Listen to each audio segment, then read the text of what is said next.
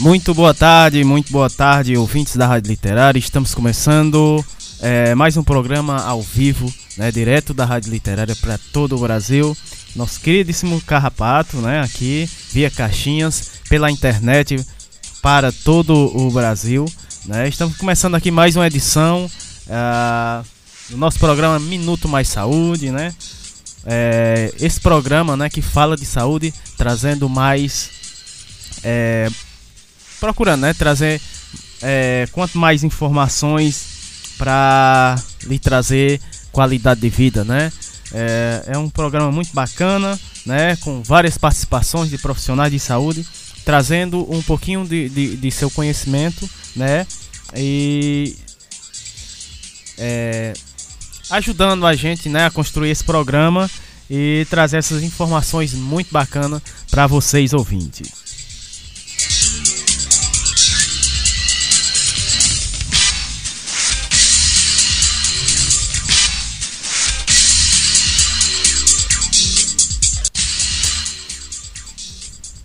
É, e o programa de hoje, né, vamos ter aí a participação no primeiro bloco da nutricionista, é, editora voluntária da rede Human, Humaniza SUS, né, a Patrícia Silva.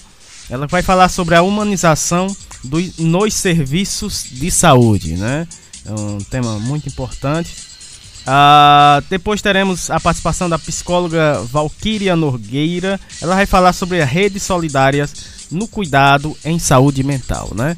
Ah, no segundo bloco, ah, o tema saúde e bem-estar, a gente vai ter a participação da psicóloga Caroline Brito.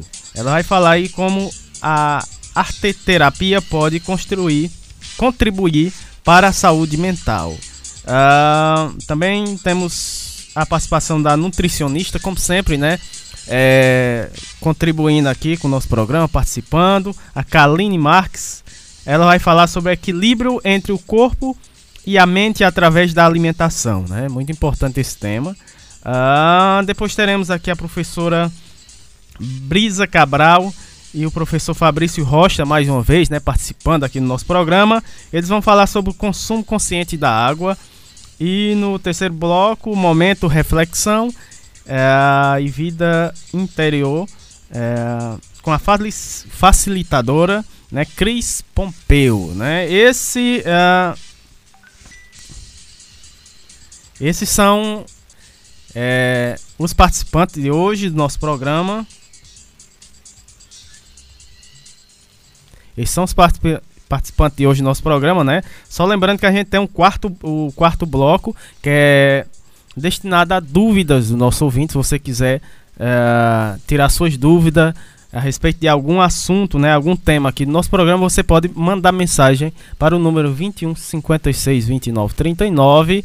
Mais uma vez, 21 56 29 39. Esse é o zap aqui que você pode interagir com o nosso programa, né? Não só durante o programa, mas é, pode ser depois do programa, surgir alguma dúvida, você pode mandar para a gente que a gente repassa para os profissionais de saúde para posteriormente eles ah, poder estar tá tirando essas dúvidas, né? A gente pede até a quarta-feira, né? E, e, esse tempo para vocês mandar as suas dúvidas para os profissionais, né? Poderem se organizar para poder é, tirar as suas dúvidas da melhor forma possível.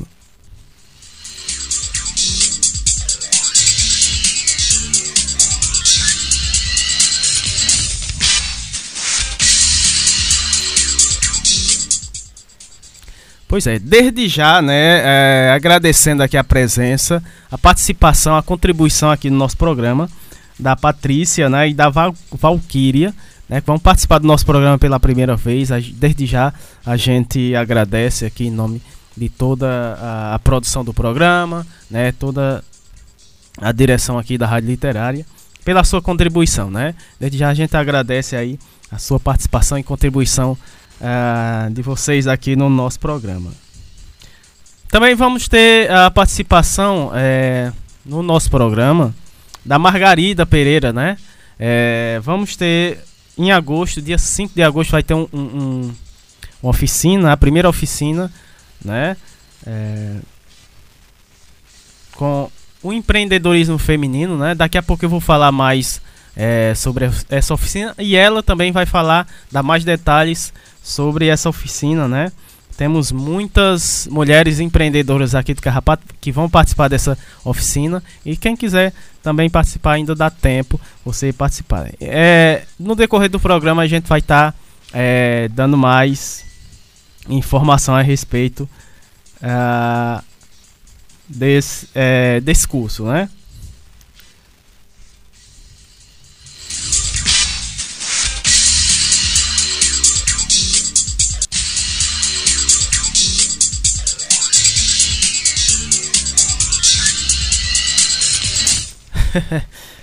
pois é, Erika. Sim, Erika. Vou mandar um abraço pra Erika, né? nossa produtora. Tá em casa aí curtindo. A filha hoje é aniversário dela, né? Daqui a pouco eu dar os parabéns. Tá curtindo a, a filha aqui curtindo o programa. É, curtindo o programa direto aí de sua casa, né? Um abraço, Érica.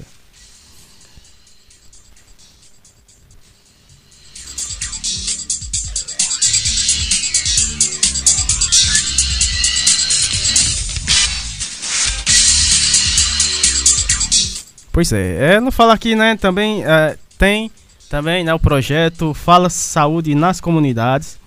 Esse, essa semana, né, quarta-feira, né, próxima quarta-feira vai ser realizada aí Ah, na quinta-feira, né? Desculpa, Eric. Na quinta-feira será realizada aí no sítio Coqueiro, né? Vai estar toda a equipe aí é, do Grangeiro 2, né? Mais essa missão aí importante no combate, né? Trazendo informações é, muito importante no combate aí à Covid-19. É, infelizmente, né, na nossa cidade os casos estão aumentando, né, cada vez mais. Então, é mais uma ação aí para tentar quebrar aí essa onda de contágio, né, que é crescente aqui, não só na nossa cidade, mas também na região. Então, é mais aí um plano, né, da equipe de saúde aí para reforçar, né, reforçar aí esse, esses cuidados para a gente se livrar logo, né, de, dessa pandemia, né? Então, quinta-feira, é, a equipe do Grangeiro 2 vai estar tá aí com um projeto, né? Esse projeto, só lembrando que esse projeto é um projeto aí da equipe do Grangeiro 2 que sai aí nas comunidades, né? É, trazendo informações, né? É, de como se é, se prevenir contra aí a Covid-19. E nessa quinta, né?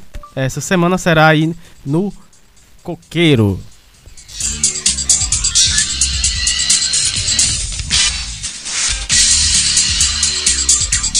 Pois é, o nosso programa está só começando, então não saia daí, vamos se ajeitando aí, porque o nosso programa está só começando com cheinho, né, recheado de informações hoje. Então fique com a gente, a gente volta já.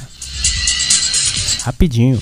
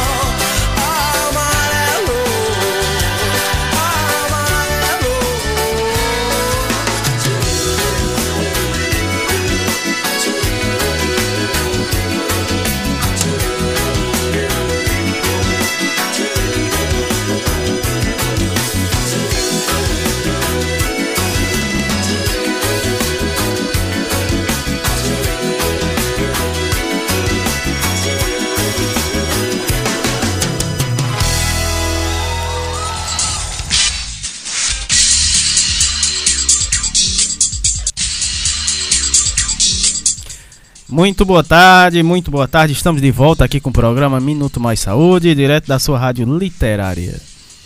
E para começar o nosso programa, a gente vai receber aqui, né, a, a nutricionista a, e editora voluntária da rede Humaniza SUS, Humaniza SUS, né, é, a Patrícia Silva. Ela vai falar aí sobre a humanização nos serviços é, de saúde, né? Importante, mas um importante tema que a gente traz aqui no nosso programa, né?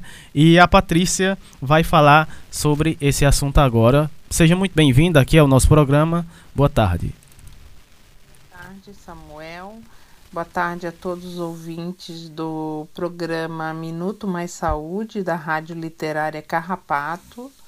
É, gostaria de agradecer muito o convite de estar aqui hoje. Eu sou Patrícia Silva, nutricionista de formação, apoiadora da política de humanização em Santa Catarina e editora da Rede Humaniza SUS. Eu moro em Blumenau, Santa Catarina. É muito bom estar aí conversando com vocês aí do Ceará. E como diz a nossa querida enfermeira Érica, juntando os sotaques e misturando tudo, né? É... Bom, eu fui convidada para falar então sobre a humanização nos serviços de saúde. A humanização na saúde se trata de colocar o humano em evidência, né? Por isso que a gente está falando em humanização. É centrar as ações de saúde nas pessoas, sejam elas gestoras, trabalhadoras, usuárias do serviço de saúde. Por isso eu acredito que para haver humanização precisamos colocar as pessoas para conversar. Simplesmente isso, ouvir e dialogar. É, então, o método de aplicar a humanização é a roda de conversa, botar todo mundo em roda e conversar. Conversar sobre tudo. Sobre as doenças, sobre a prevenção da doença, sobre o tratamento, sobre sentimentos, né? Sobre como as coisas vão lá em casa, sabe? A gente precisa conversar sobre tudo. Precisamos também conversar sobre o modo de fazer saúde, sobre planejamento, sobre cuidados, grupos de atenção à saúde, sobre agenda, né? Como é que a gente organiza a agenda da saúde. É, outro modo de fazer humanização é estar perto e ouvir. Ouvir as pessoas, de um modo geral, né? seja entre trabalhadores de saúde, seja de usuários e o gestor também. Um bom grupo de trabalho é aquele que se conhece e também está integrado na comunidade onde atua. Né? A humanização para ser uma ação de verdade, ela precisa ter acolhimento, não tapinha nas costas, não, mas resolver mesmo o que o usuário veio buscar. Escutar, inclusive, o colega né, de trabalho e o chefe também. E manter a sua voz ativa, manter-se criativo, inventar coisas novas, né? Colocar sempre a criatividade em alta e se responsabilizar pelo processo, pelo cuidado, porque quando eu participo, eu me envolvo, eu me responsabilizo, né? Então, isso é muito importante para a gente poder dizer que a humanização está presente ali. A gente precisa também, é, para ter humanização, precisa ter um ambiente gostoso, onde facilite a comunicação, as pessoas se sintam bem, é o que chamamos de ambiência. É, ainda temos que olhar para a saúde não só para a doença, ou seja, para que a gente tenha o que a gente chama de clínica ampliada, onde a pessoa receba as orientações para se tratar, mas também participe disso. Possa falar como se sente, como está se recuperando. Às vezes a doença não está só no corpo. Pode ser consequência da perda do emprego, da falta de saneamento, de um outro parente que está doente e que nos causa sofrimento e dor, e isso nos adoece. Pode até ser um efeito de um remédio que não está nos fazendo muito bem, ou pode ser uma fraqueza de fome, ou um uso de substâncias que não são muito adequadas, como cigarro, bebida, que vão fazendo mal ao nosso coração, né? Daí precisamos ser sinceros com os profissionais de saúde e abertos com eles, dizer toda a verdade. Né? E ao profissional de saúde é necessário também o tempo de escutar, né? para poder realmente fazer um bom acompanhamento de saúde. Para ter humanização, precisamos ter democracia, onde todos possam falar suas opiniões sobre a organização das coisas. O chefe escuta o profissional, o profissional escuta o chefe e todos escutam a população sobre qual a sua necessidade e a melhor forma de fazer isso. E tudo isso chamamos de cogestão, é uma gestão participativa, né? Isso é humanização. Com certeza, temos que ter os direitos dos usuários do SUS preservados. Isso não tenho dúvida, né? Precisamos também conversar sobre o Conselho Local de Saúde, ouvir a Associação de Moradores e até a escola. Né? É importante isso, porque é importante que a, a saúde se integre com a educação. É bem importante, né? Para ter humanização, precisamos valorizar os, trabalh os trabalhadores de saúde e considerar que o, o trabalho é algo importante, mas deve ser seguro e não causar mal à saúde. Então a gente precisa sempre estar de olho nisso, né? Além de tudo isso, precisamos preservar a memória do SUS, trocar experiências entre equipes, né?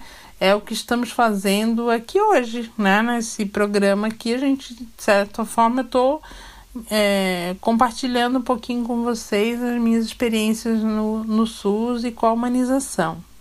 E eu aproveito o momento para divulgar um site onde vocês poderão encontrar muitas coisas sobre a humanização, experiências do Brasil todo. É o que a gente chama carinhosamente de RHS, é a Rede Humaniza SUS, que fica no endereço www.redehumanizasus.net é uma rede onde as pessoas livremente compartilham. Ela não é uma rede do governo, ela é de um movimento de pessoas que acreditam na humanização do SUS. Né? Então, é, lá as pessoas chegam, se cadastram, publicam suas experiências livremente e compartilham as suas ideias. Não, não existe uma censura. A única censura que a gente tem lá é que não pode fazer comércio com a saúde pública, né, gente? Então é tudo público, né? E bem cuidadoso em relação ao SUS e, e é livre para todo mundo participar, tá bom? Espero vocês lá. Uma coisa que eu costumo dizer é que para a gente poder colocar o carimbo da humanização, nós precisamos nos perguntar se aquela ação de saúde que a gente quer chamar de humanizada, se ela valoriza os princípios do SUS se ela é, vamos dizer assim, pratica a universalidade, coloca em prática a universalidade do acesso, que é um princípio muito importante do SUS, que é baseado no artigo constitucional que fala que a saúde é direito de todos e dever do Estado. Né? Então, qualquer pessoa tem direito à saúde no Brasil. Até mesmo se um estrangeiro que esteja no Brasil, ele vai poder ser atendido nos serviços de saúde do Brasil. Né? Então, é para todos mesmo, porque a Constituição assegura isso. Né? Inclusive, o Brasil ele assina uh, contratos de cooperação com outros países e é onde os brasileiros têm direito também à assistência à saúde em outros países, né? principalmente países de língua portuguesa. Tá? É, tudo isso graças a esse princípio constitucional da universalidade. Outro princípio que a gente tem que ressaltar também é a integralidade da assistência, que qualquer problema de saúde, em qualquer nível, em qualquer necessidade, é, seja uma coisa muito simples ou muito complicada, que precise de um curativo, um medicamento, ou que precise de UTI, de cirurgia, tudo isso tem que ser garantido no sistema de saúde. Isso chama-se integralidade da assistência, né?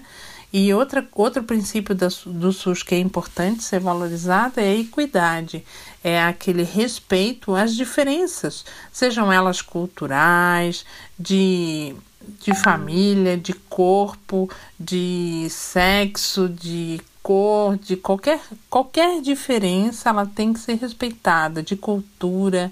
Né? Então, qualquer pessoa tem que ser atendida, seja ela é, uma pessoa portadora de necessidades especiais, seja ela um trabalhador, seja ela um, um idoso, uma criança, todos eles devem ser atendidos de modo de acordo com as suas necessidades, né? Isso chama-se equidade. E outra coisa que é importante a gente pensar em relação à humanização é que se tem diálogo, né? Se as pessoas estão próximas, estão conversando, se entendendo, debatendo, se ouvindo umas às outras, né? E se todos podem participar, se é aberto a todos participarem. E para tudo isso a resposta for sim, então teremos verdadeiramente humanização, né?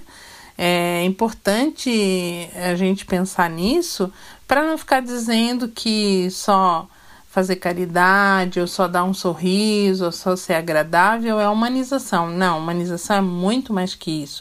É muito mais profundo, é a garantia desses direitos constitucionais à saúde. Tá? E nesses tempos de pandemia, né, eu queria chamar um pouco a atenção de vocês que é importante a gente ficar em casa, lavar as mãos com frequência, com água e sabão, né? É, usar álcool em gel nas mãos quando não puder lavar, né? De preferência evitar tocar o rosto, né? O nariz, a boca, os olhos, porque o modo de contaminação do vírus da da Covid-19 é pelas vias aéreas, né? Então, se a gente fica tocando muito o nariz, a boca, os olhos, a gente pode se contaminar. E se for sair de casa, usar sempre a máscara, né? É, e junto com isso, assim, como a gente tem ficado muito em casa, né? É importante também que a gente procure fazer coisas gostosas para não ficar doente, principalmente a nossa saúde mental, mantê-la bem, né? Então, procurar fazer coisas boas que te façam sorrir, uma comida boa, ouvir música, dançar, telefonar para alguém, ouvir o rádio, a TV, né? Mas não assim ficar focando muito nas notícias ruins, né? Procurar realmente ver outros programas, se divertir, né? Fazer um crochê, um tricô, qualquer tipo de arte, pintar, sei lá, o que você gosta de fazer, né? Cuidar das plantas, dos animais, tudo, tudo isso nos ajuda a ficar mais feliz. E porque a vida é hoje, né, gente? Não é o passado nem o futuro. A gente tem que viver o hoje. A gente não sabe. O passado já passou, a gente não vai poder mudar mesmo, né? O, o futuro a gente não sabe o que vai acontecer. Então também não vale a pena ficar ansioso com isso, né? É importante que a gente viva o hoje. Logo, logo isso tudo vai passar e a gente vai poder tá de novo na rua, livre, abraçar as pessoas que a gente gosta, conviver com as famílias, fazer festa, né? Acho que vai ser uma grande festa esse país quando acabar essa pandemia, né? Então, é, para encerrar, eu gostaria de pedir para o Samuel para ele é, tocar uma música que acho bem importante nesses dias de hoje, que chama-se Paciência do Lenine. Obrigada.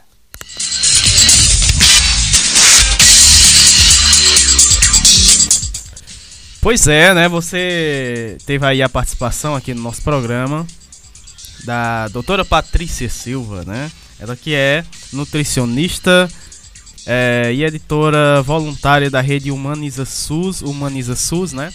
Ela que trouxe aí né, essas informações importantíssimas, essas dicas, né? É, e eu vou só repassar aqui, viu, doutora Patrícia, o site, né? É, para quem ficou interessado, né? É, é, é importante também, né? É, você conferir lá e, e, e, tem mais coisas, né?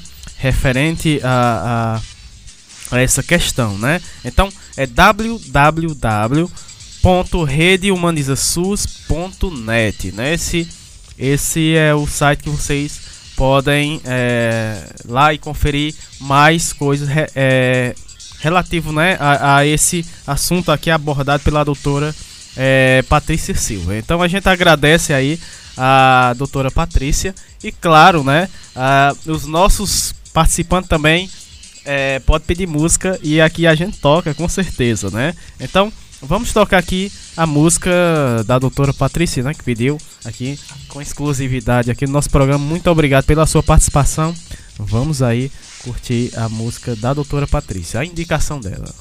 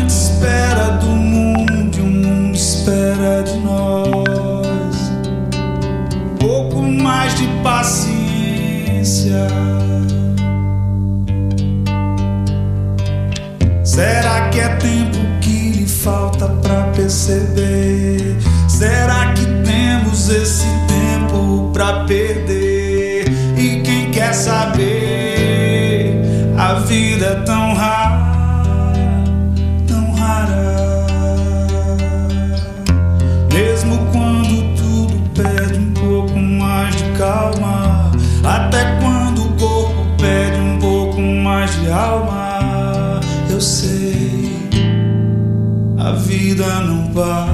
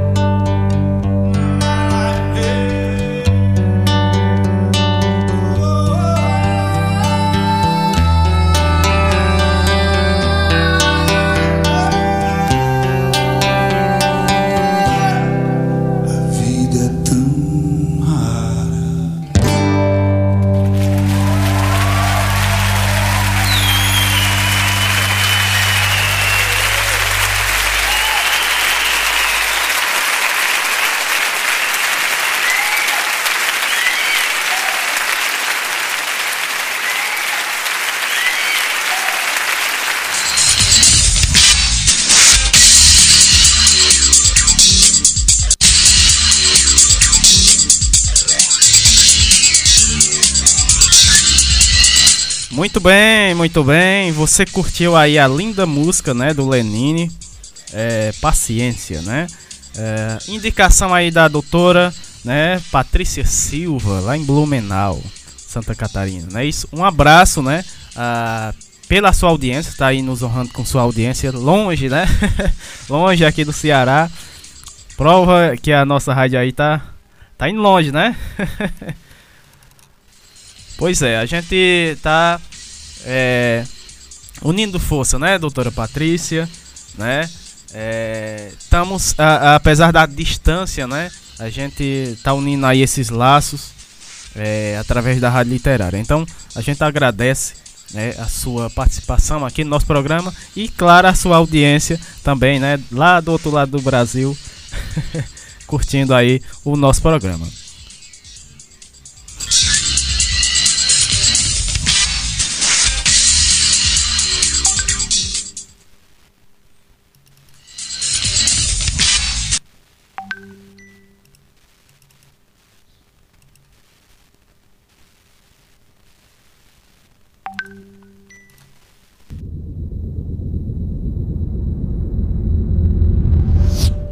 Pensar quem escolhe e quem faz as leis que prevalecem na sua cidade, no seu estado e no país? Segundo o IBGE, as mulheres são 51,5% da população brasileira. Ou seja, as mulheres são a maioria. E a população de pessoas negras é de 56,10% no Brasil. Também são a maioria. Apesar de serem a maioria, apenas 15% das cadeiras do Congresso Nacional são ocupadas por mulheres e dessas, apenas 2% são mulheres negras. Não parece muito estranho e desigual? Sem representatividade, não teremos diversidade.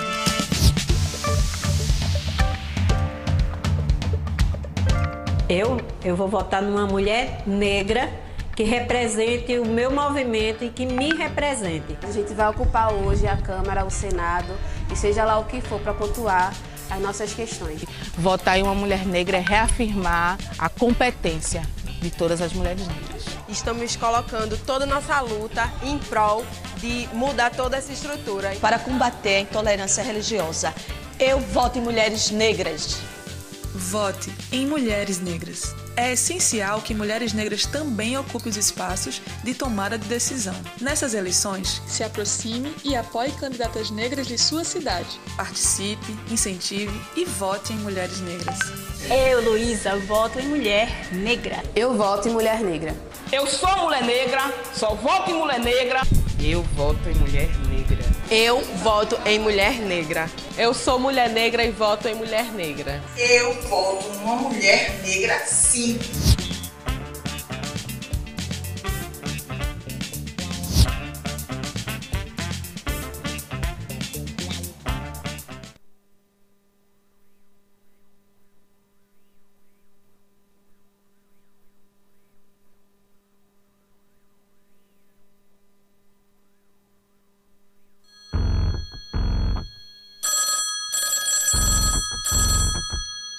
Cadê meu celular? Eu vou ligar pro 80.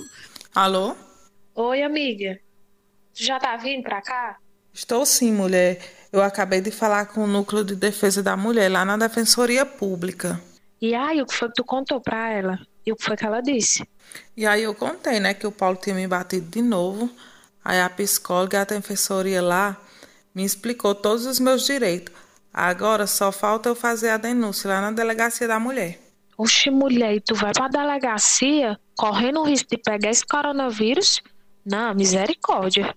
Não, menina. A delegacia até tá funcionando. Mas a gente pode fazer o BO pela internet. E eu vou fazer por lá mesmo. Ah, agora eu entendi. Pois olha, tu sabe, né, que eu tô contigo. Sei sim, amiga. Obrigada, viu? Eu não vejo a hora de me livrar dele. Pois aproveita e vem logo pra cá que a gente resolve isso junta. Eu não vejo a hora de te ver livre desse agressor. Isolamento social, sim, mas violência contra a mulher, não. Se você está sofrendo violência doméstica, ligue. Delegacia da Mulher 3102-1250. Núcleo de Defesa da Mulher 999-759586. Centro de Referência da Mulher 997804166, atendimento à mulher em situação de violência DISC 180. Uma realização da Frente de Mulheres do Cariri, juntamente com o Conselho Municipal da Mulher Cratense e o Fórum Cearense de Mulheres. Você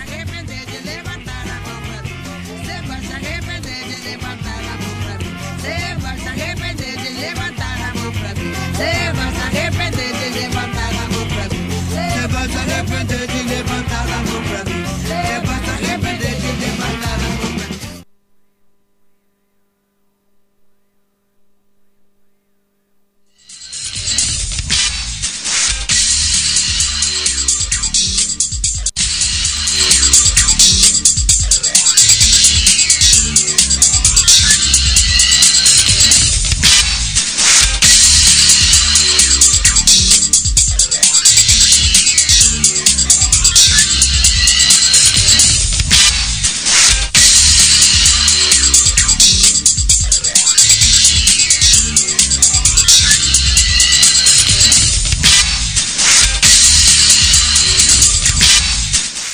É isso aí, estamos de volta aqui com o programa Minuto Mais Saúde, dando prosseguimento, né? As falas e a participação aí dos, é, dos nossos, das nossas colaboradoras, né?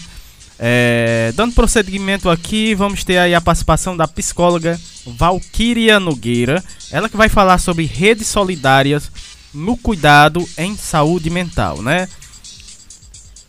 É, mais um importante é, mais um importante tema aqui no nosso programa, né? Só lembrando, né? Só lembrando que esse mês, esse mês de, de agosto, de agosto, né? É o primeiro dia de agosto, isso, né? Primeiro dia do mês de agosto. Durante os programas do mês de agosto vai tratar sobre justamente a saúde mental, né? A gente vai trazer essa temática é, durante os programas no mês de agosto, né? Então abrindo o mês de agosto, né? Esse é o primeiro programa com essa temática, né? Então a gente vai falar aí com a doutora psicóloga, né? Valquíria Nogueira. Muito boa tarde. Ela que é, é tá, tá pela primeira vez aqui no nosso programa, né? Seja muito bem-vinda aqui ao nosso programa e muito boa tarde. Boa tarde, Samuel. Boa tarde a todos os ouvintes da Rádio Literária Carrapato. Eu me chamo Valquíria, sou psicóloga, também sou professora do curso de psicologia da Universidade Federal de Campina Grande, que fica na cidade de Campina Grande, na Paraíba.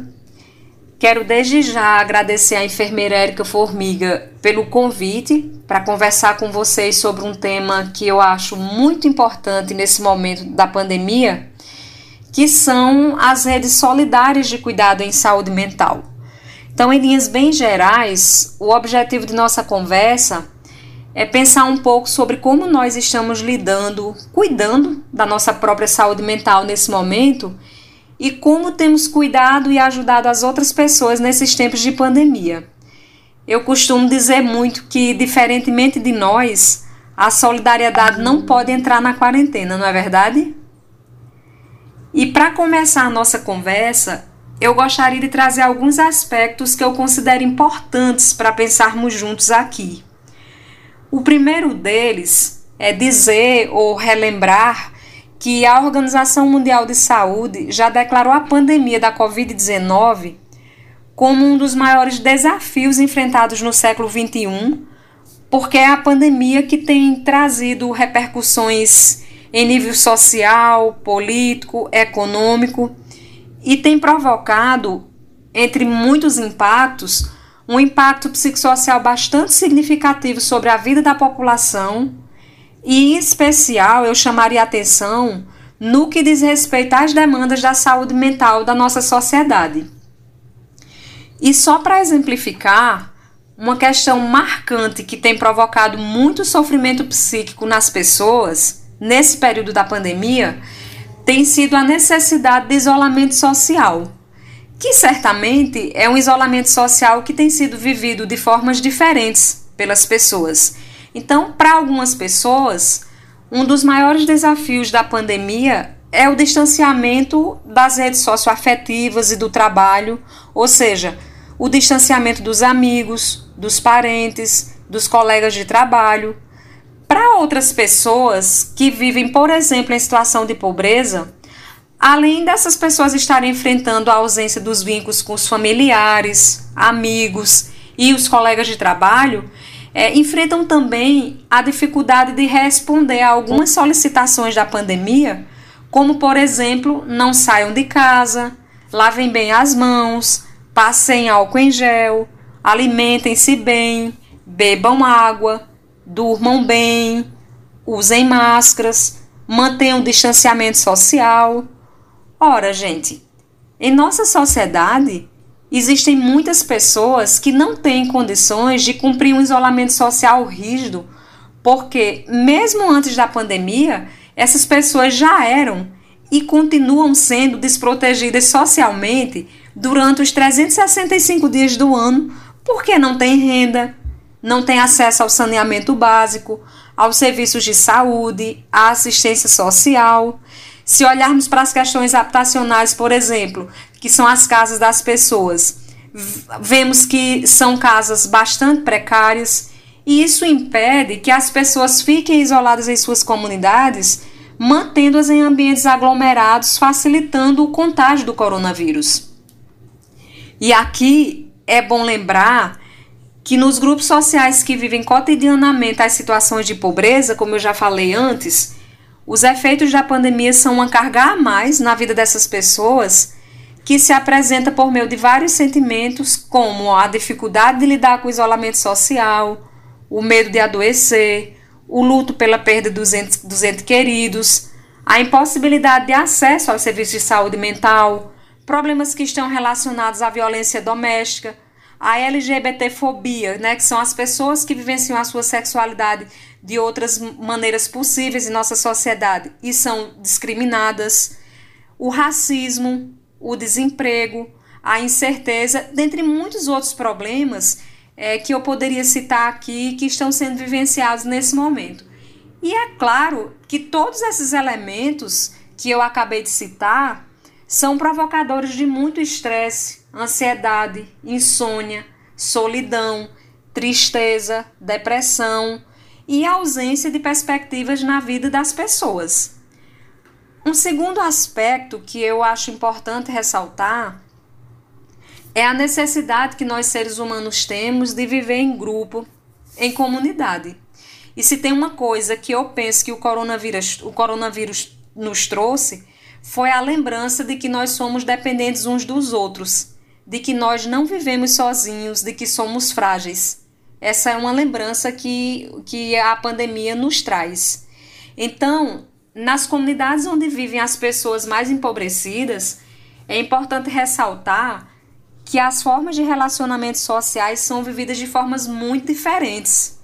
Basta pensar que nesses lugares o sentido de comunidade e a própria relação com a vizinhança são aspectos muito importantes para as pessoas. Então, o ato de sentar na calçada, de poder visitar o vizinho, de poder conversar, são coisas que funcionam como espaços de, de construção de redes solidárias de cuidados uns com os outros. Diante de tudo isso que eu coloquei até agora, e relembrando uma frase que eu coloquei no início da minha conversa, de que a solidariedade não pode entrar de quarentena, eu vejo que a pandemia está nos desafiando em muitos aspectos, entre eles é como manter-nos próximos e solidários, cuidando da saúde mental uns dos outros, já que não podemos estar juntos presencialmente. E aí, tudo isso, claro, exige muitas adaptações de nossa parte, né? Em nosso modo de viver, de se relacionar uns com os outros, porque estamos acostumados no dia a dia a viver relações que valorizam elementos que são essenciais nas relações humanas, né? Que eu considero que são a presença, é poder olhar olho no olho, a escuta, as palavras, os gestos. É, então, pensando nisso, eu perguntaria, colocaria aí vocês para pensar um pouco é, quais são os desafios para nós praticarmos a amorosidade, a solidariedade nesses tempos de pandemia. Ou seja, como manter ativa a nossa rede socioafetiva estabelecendo contato, mesmo que virtual, com os nossos familiares, amigos, vizinhos e colegas de trabalho. Como é que vocês pensam isso? Como trocar experiência com as pessoas sobre o que nós estamos vivendo nessa pandemia e que, em que espaço nós podemos dar e receber apoio emocional diante de tantas dificuldades vivenciadas? Eu posso dizer para vocês que tenho conhecido ao longo de todo esse tempo iniciativas importantes que têm funcionado como forma de investir no poder das redes de apoio comunitário entre as pessoas e que podem contribuir para a nossa saúde mental e saúde mental de outras pessoas nessa pandemia e que eu gostaria de citar apenas algumas para vocês. Então, são ideias que vão desde aquelas voltadas para as tecnologias, com o uso do celular, do computador, até aquelas mais simples, que nós fomos perdendo com o tempo, como a escrita das cartas, né? A escrita da carta como uma demonstração de afeto e, e de nossa presença na vida das pessoas. Sobre essas iniciativas que estão mais voltadas para as tecnologias, como eu acabei de citar, que podem ser pelo celular ou pelo computador, nós temos exemplos da existência de grupos que chamamos de ajuda mútua, que são aqueles grupos que, que trocam experiências e que eu posso citar como exemplo um que nós temos em nossa própria universidade, que se chama o Grupo de Prosas. Esse grupo se constituiu durante a pandemia. As pessoas se reúnem uma vez por semana. São pessoas de diferentes lugares do país. E esse grupo ele tem como objetivo principal trocar experiências, dialogar com as pessoas, partilhar as estratégias que temos utilizados para superar os dilemas que a pandemia nos trouxe como o próprio isolamento social, a ansiedade, o estresse, o medo da morte, o medo de perder as nossas pessoas, o medo de pegar o coronavírus, as situações de desemprego, entre tantos outros problemas que estamos vivenciando nesse momento. Uma outra forma de usarmos as tecnologias para construirmos essas redes solidárias de cuidado em saúde mental pode ser também através do WhatsApp. Quem tem um celular com o aplicativo do WhatsApp pode criar o hábito de ligar para as pessoas, fazer chamadas de vídeos, criar grupos entre amigos, criar grupo, grupos de WhatsApp entre vizinhos, colegas de trabalho, para termos uma maior sensação de proximidade com essas pessoas. Né? E ao mesmo tempo uma maior possibilidade de troca de experiências. Esses grupos servem também para trocarmos receitas né, das nossas comidinhas, é, músicas, poemas, fotos, entre outras coisas que nós desejemos trocar.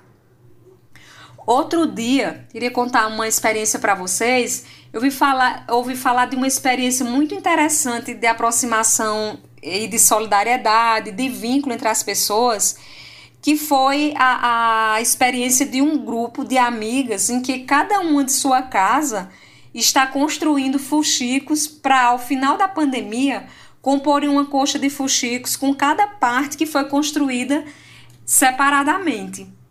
Então, é, existem muitas outras ideias. E, como eu citei, é, o retorno à escrita das cartas e a gente pode utilizar a escrita das cartas, em especial para aquelas pessoas que não podem ou não têm acesso às tecnologias. Então, nesse momento da pandemia, podemos escrever cartas para as pessoas para quem gostamos, podemos fazer novos amigos e cuidar de pessoas mesmo sem conhecê-las, escrevendo cartas, por exemplo, para pessoas idosas e para crianças que não têm famílias né, que vivem em instituições, escrever cartas para pessoas que estão presas. Podemos também ser solidários participando de mutirões de coleta de alimentos, de produtos de higiene, ajudando as pessoas que estão em situação de rua. Enfim, se quisermos exercer a prática solidária de cuidados, se, quiser, se quisermos ajudar a construir a esperança para que possamos criar um outro mundo melhor e possível, Existem muitas possibilidades e outras nós podemos criar daqui para frente. Como bem dizia um poeta conterrâneo de vocês, um cearense chamado Rai Lima, cuidar do outro é cuidar de mim.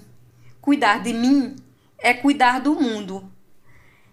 E para finalizar, eu quero agradecer a atenção de todos vocês e a oportunidade de poder conversar sobre a importância de construirmos redes solidárias de cuidado em saúde mental nessa pandemia. E gostaria de pedir a Samuel para tocar uma música que eu tenho ouvido e lembrado bastante nesses últimos tempos, que se chama Semente do Amanhã, de Gonzaguinha, porque é uma música que nos lembra a nossa capacidade de ser mais amanhã, depois dessa pandemia. Porque devemos, como o próprio Gonzaguinha diz, ter fé na vida, fé no homem, fé no que virá. Nós podemos tudo, nós podemos mais. Vamos lá fazer o que será. Muito obrigada a todos e todas pela oportunidade. Fiquem bem e se cuidem.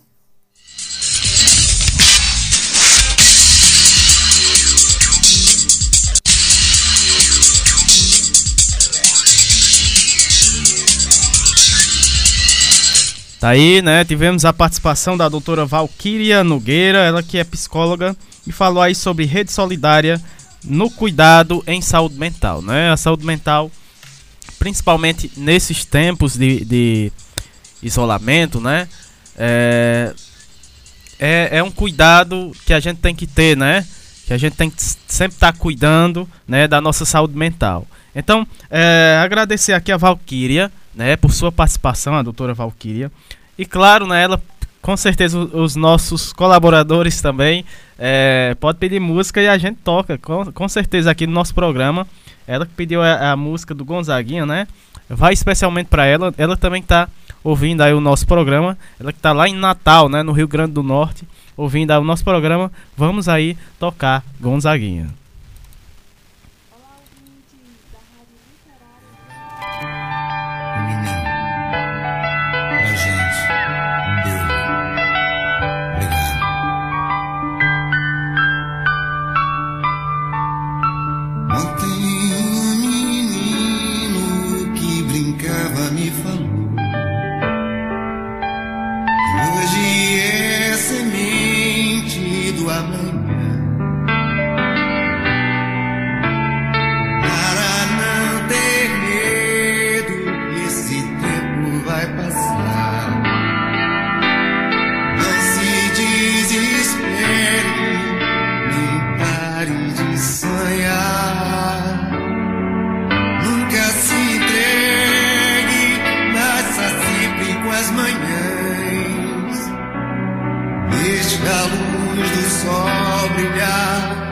céu do seu olhar. Vendo vida, vendo no homem, vendo no que virá. Nós podemos tudo, nós podemos mais. Vamos lá fazer o que será.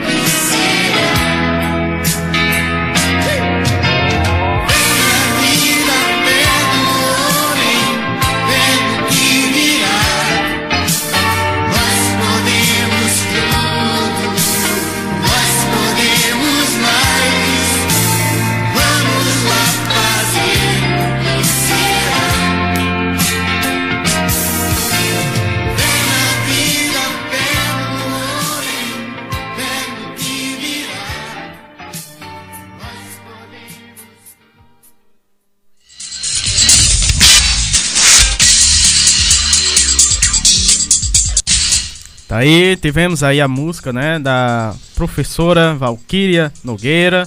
Ela pediu essa música aí, linda música, né, do Gonzaguinhas, Semente do Amanhã.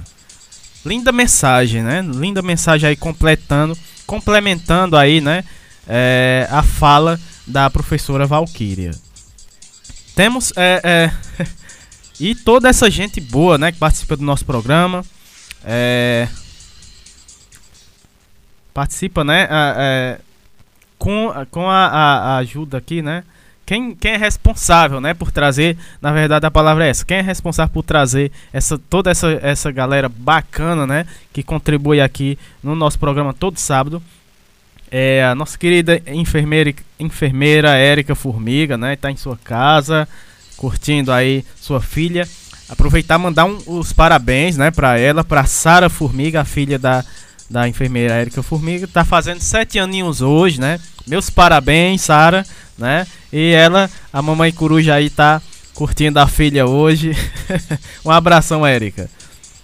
Ah, ela pede para lembrar aqui da temática, né? Já tinha falado no começo do programa, vou reforçar, né?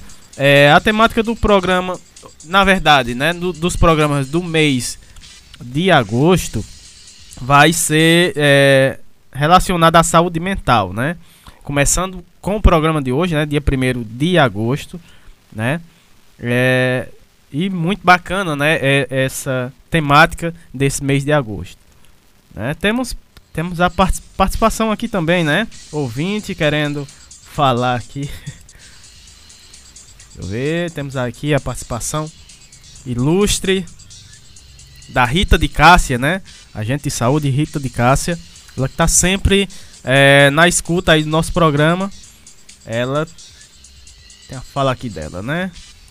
Muito boa tarde, Rita. Muito boa tarde. Seja muito bem-vinda aqui no nosso programa.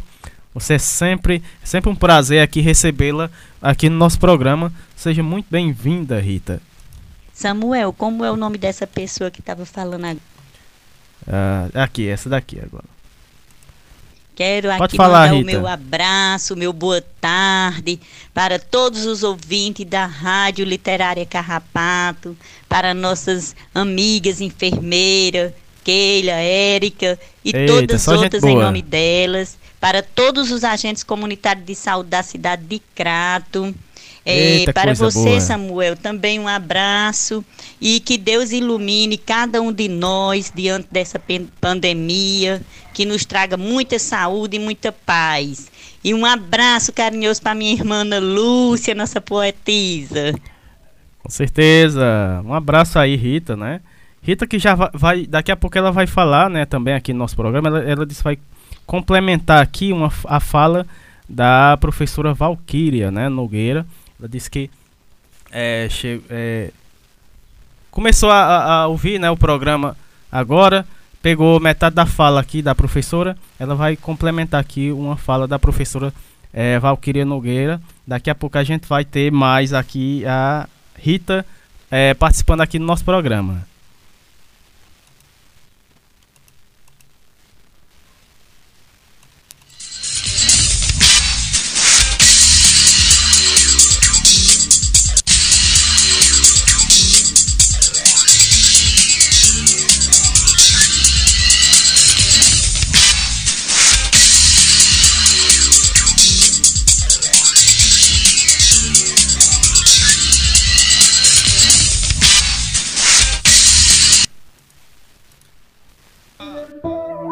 A cura tá no coração.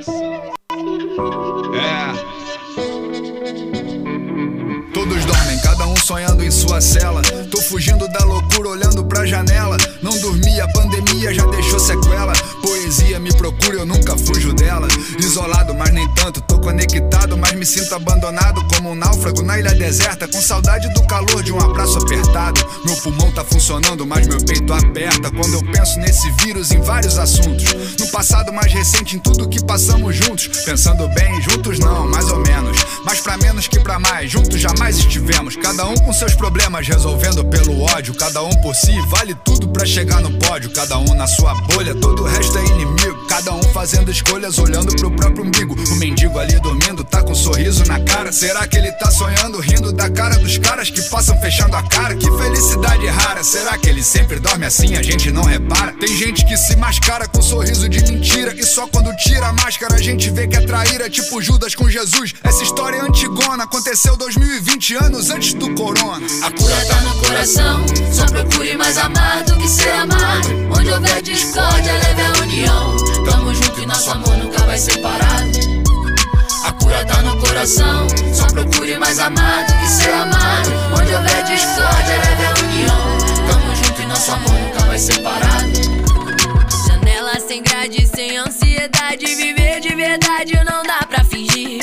Churrasco na esquina, capela assistindo a muralha da China. Lugares pra ir. A vista é tão bela, parece uma tela mais psicodélica que as do Dali. Derreto os relógios que o tempo é fumaça. A tempestade passa pro sol ressurgir. Sem pressa, a história recomeça com um morador de rua sem ninguém na praça. Quando chega o Magari que varre o lixo e dá o papo sobre um bicho que se pega até no ar pela boca e pelo nariz, trazendo medo e desgraça e deixando o mundo infeliz. Ele abaixa e pega um pedaço de pão no lixo e diz: Princesa, a falta de ar pra alguns pode ser útil pra valorizar o que é simples em vez do que é fútil.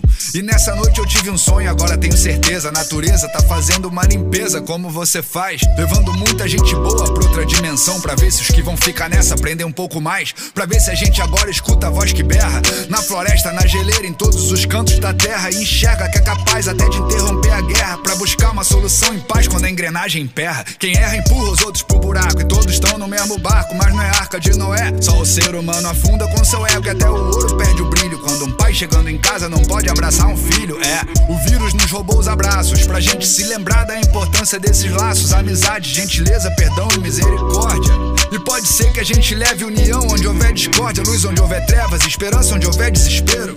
Que a gente entenda que a riqueza não é o dinheiro, que os guerreiros de todos os serviços são essenciais. E que lembremos disso nos dias normais. A cura tá no coração, só procure mais amar do que ser amado. Onde houver discórdia, leve a união. Tamo junto e nosso amor nunca vai separado. A cura tá no coração, só procure mais amar do que ser amado. Onde houver discórdia, leve a união. Nosso amor nunca vai separado.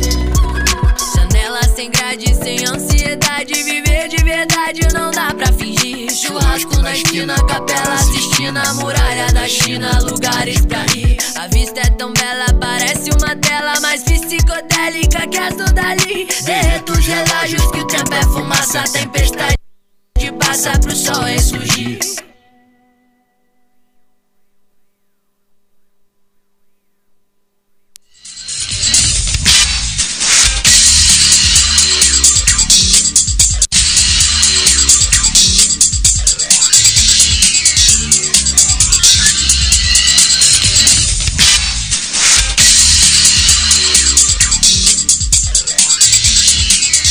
É isso daí, estamos de volta aqui com o programa Minuto Mais Saúde. Dando início aqui o segundo bloco, né? Saúde e bem-estar. É, vamos ter aqui a, a fala, né? A participação da psicóloga Caroline Brito. Ela vai falar como a, a arte terapia pode contribuir para a saúde mental, né? É, é outro é, importante tema aqui, né? Questão da arte terapia, né? Vamos, vamos saber conhecer um pouquinho da arte terapia com a psicóloga Caroline Brito. Oi, me chamo Caroline Brito, sou psicóloga aqui da região do Cariri, né? E hoje eu fui convidada para falar um pouco sobre a importância da arte terapia na saúde mental. Bom, é, em primeiro lugar, a gente deve entender o que é a arte terapia, né? A terapia ela é uma prática terapêutica que se utiliza através de vários fazeres artísticos para que o sujeito possa enfrentar um sofrimento psíquico dele. O que são esses fazeres artísticos? Pode ser a dança, o teatro, a música, a pintura, o desenho, a escrita, entre vários outros, né? E aí ele vai se utilizar dessa ferramenta para elaborar seu sofrimento psíquico, né? É, no qual ele possa buscar uma melhoria na qualidade de vida e da saúde mental dele. É, é importante a gente pensar que o fazer arte, né, ele se torna algo muito terapêutico quando é observado com cuidado, é, pois o indivíduo ele pode elaborar questões ligadas à sua saúde mental em relação àquilo que ele fez, né? É um caminho que o indivíduo pode perceber as possibilidades de expressão, de construção e reconstrução de suas dificuldades, né? De se relacionar tanto com ele quanto com o mundo. É uma possibilidade dele enxergar como ele faz esse movimento, né? E aí, é, ele pode ser elaborado por qualquer pessoa, pode ser feito por qualquer pessoa, seja uma criança, um adulto, um adolescente ou um idoso. É, ele pode ser feito em grupo ou individualmente. E é importante pensar também que esse fazer artístico não está ligado a um padrão ou a uma estética correta, sabe? Não é algo que seja para ficar bonito ou que seja para ficar dentro dos padrões. É algo que faça sentido para o sujeito, né? É, pois cada pessoa ela tem uma forma de fazer e de elaborar aquilo. É, ela está ligada muito mais ao fazer do que ao resultado final. Muitas vezes, né, o sujeito ele cria alguma produção é, arte terapêutica e nem se dá conta da sensação daquilo, do que a, a fazer aquela arte lhe proporcionou. É, dessa forma, né, cada um pode se encontrar de uma forma diferente dentro da sua criatividade. Porque cada pessoa, ela deve ser o protagonista do seu processo de criação embora cada um tenha o seu modo próprio de funcionar e tudo mais, do seu, através do seu potencial criativo, é importante que aquilo é, seja feito de forma espontânea e sincera e que isso seja reconhecido, né? Que não envolva algo que seja é, uma reprodução ou a cópia de alguma arte que já existe. É, uma das grandes representantes aqui no Brasil que trouxe a utilização do fazer artístico da arte terapia foi a Anise da Silveira, que ela fundou a sessão terapêutica ocupacional no Centro Psiquiátrico do Rio de Janeiro em 1946, né? Ela apresentou ao mundo muitas possibilidades, né? Através dessa ferramenta da arte, com pessoas que estavam em sofrimento psíquico, que eram usuários daquele hospital psiquiátrico, né? E ela trabalhou muito essa questão da arte, ela trabalhou muito a questão da tela, da, da forma que eles se expressavam pela tela, né? É, muitos daqueles usuários que eram chamados de loucos na época, né?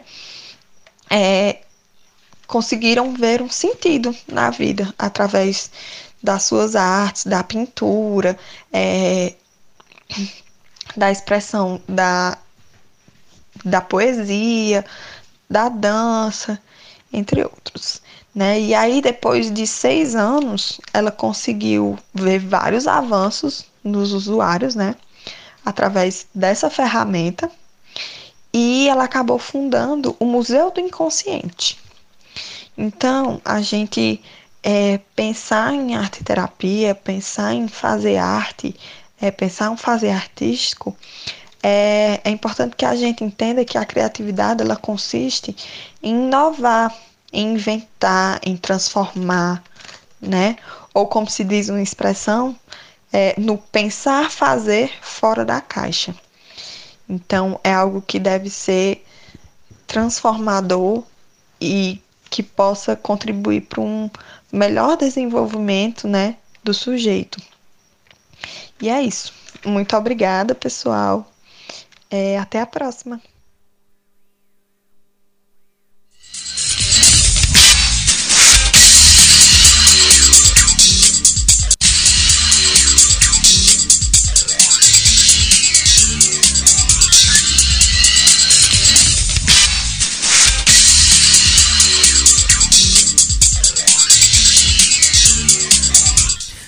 Aí, tivemos aí a participação da psicóloga Caroline Brito, né? Ela falou aí sobre como a arte, arte terapia, né, pode contribuir para a saúde mental, né? Então, é, o poder da arte terapia, né, é, para a saúde mental é, da população, né?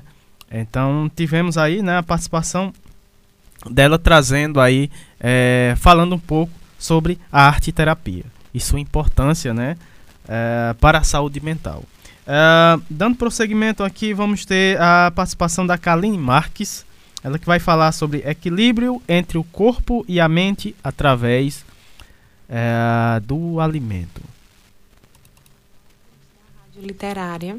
Eu me chamo Kaline Marques, sou nutricionista, residente multiprofissional em saúde coletiva pela URCA.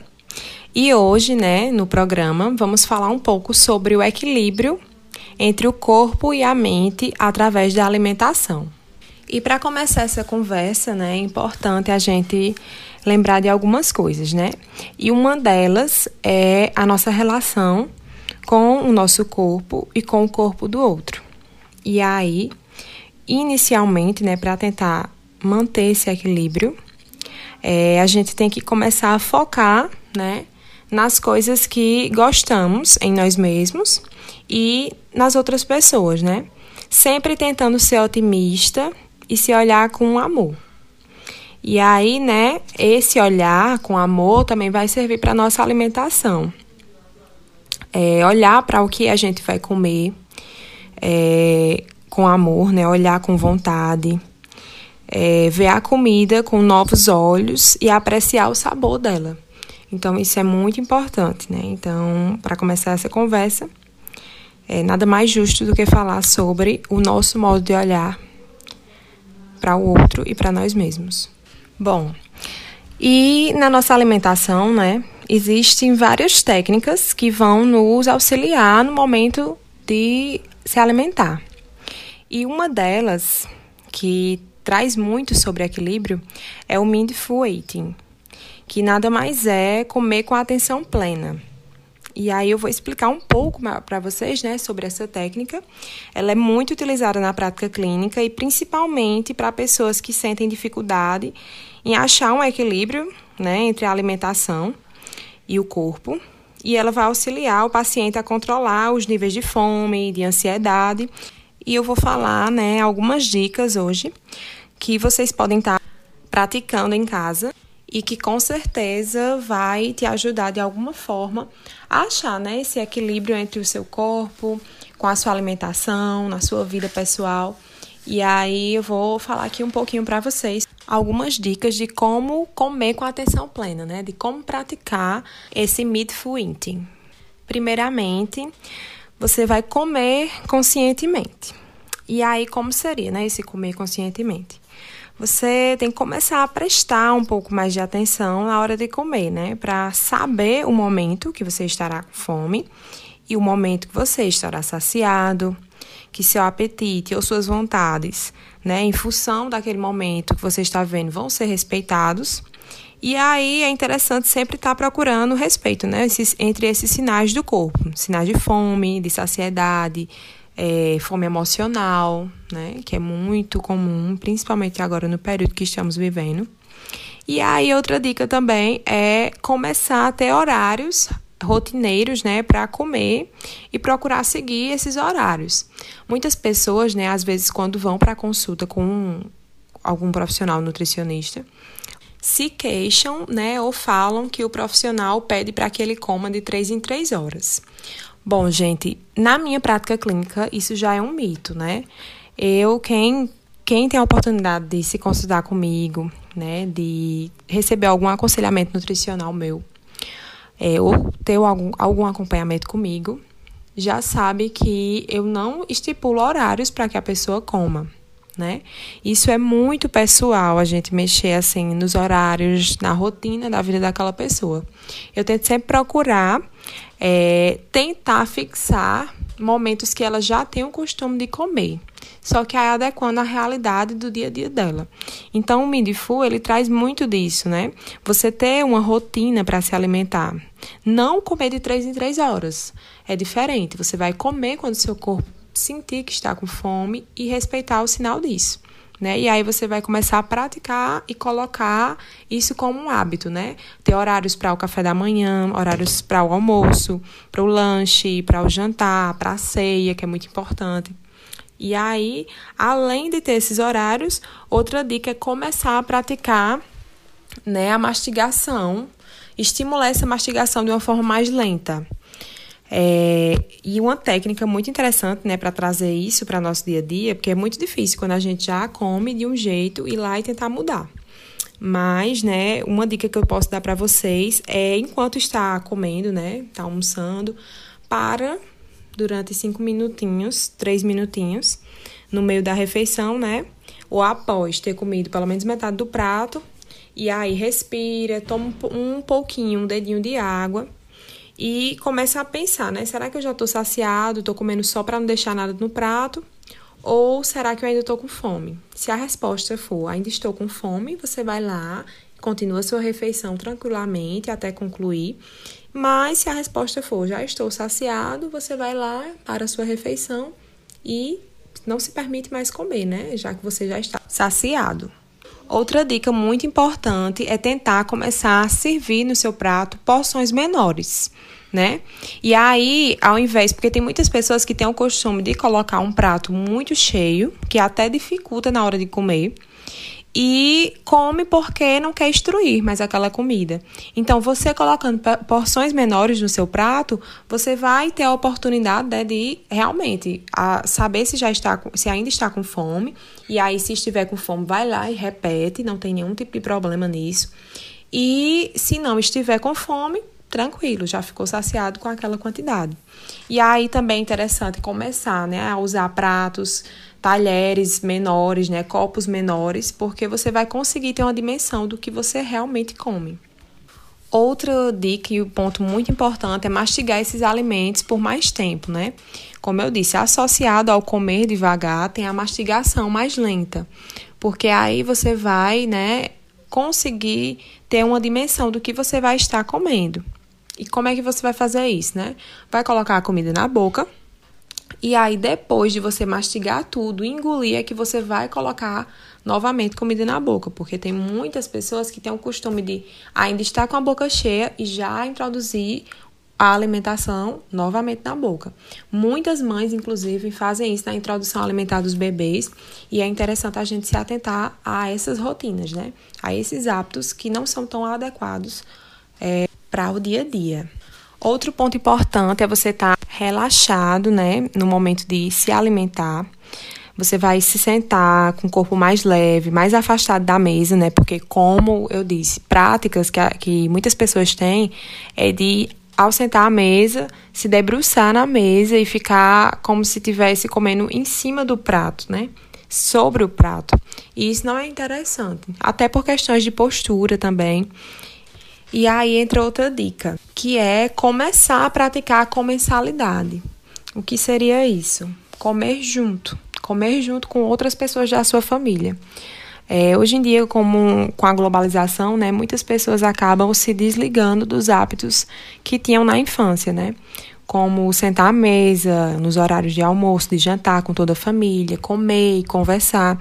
E isso é muito importante, né? Muito importante para ter um equilíbrio, né, entre o corpo, ter um equilíbrio com a comida que você come, ter atenção na hora de comer.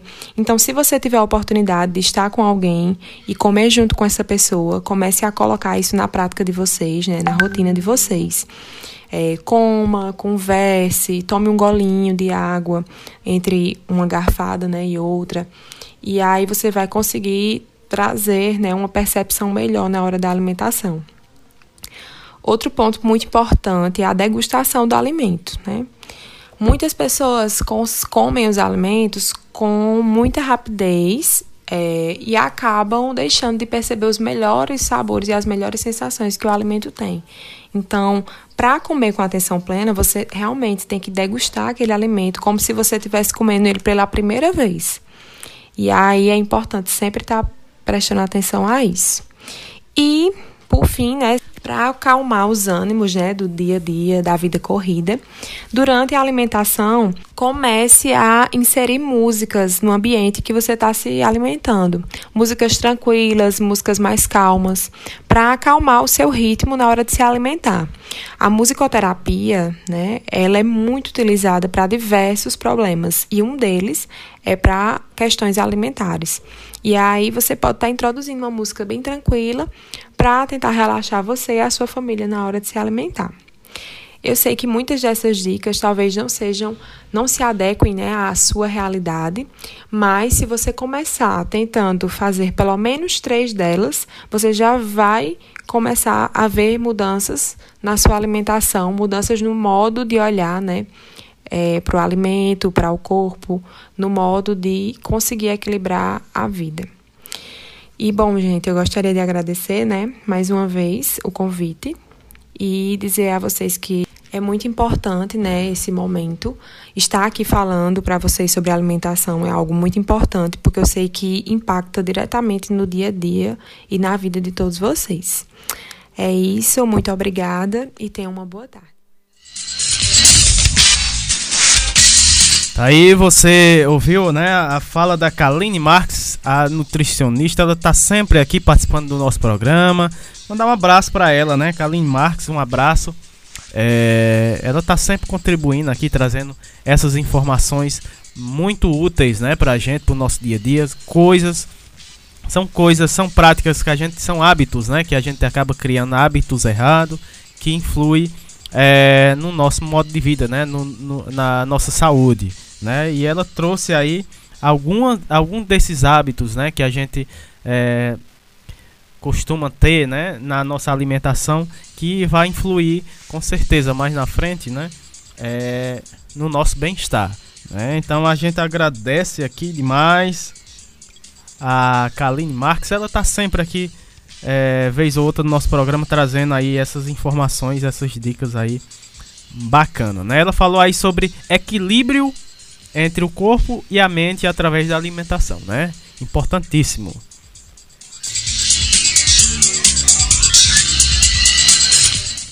Já já vamos ter aqui a participação da nossa querida Rita, Rita de Cássia, nossa agente de saúde também. Ela, vez ou outra ela participou do nosso programa, está ouvindo né, o nosso programa nesse momento. Ah, também vamos ter daqui a pouco também a participação da Margarida Pereira.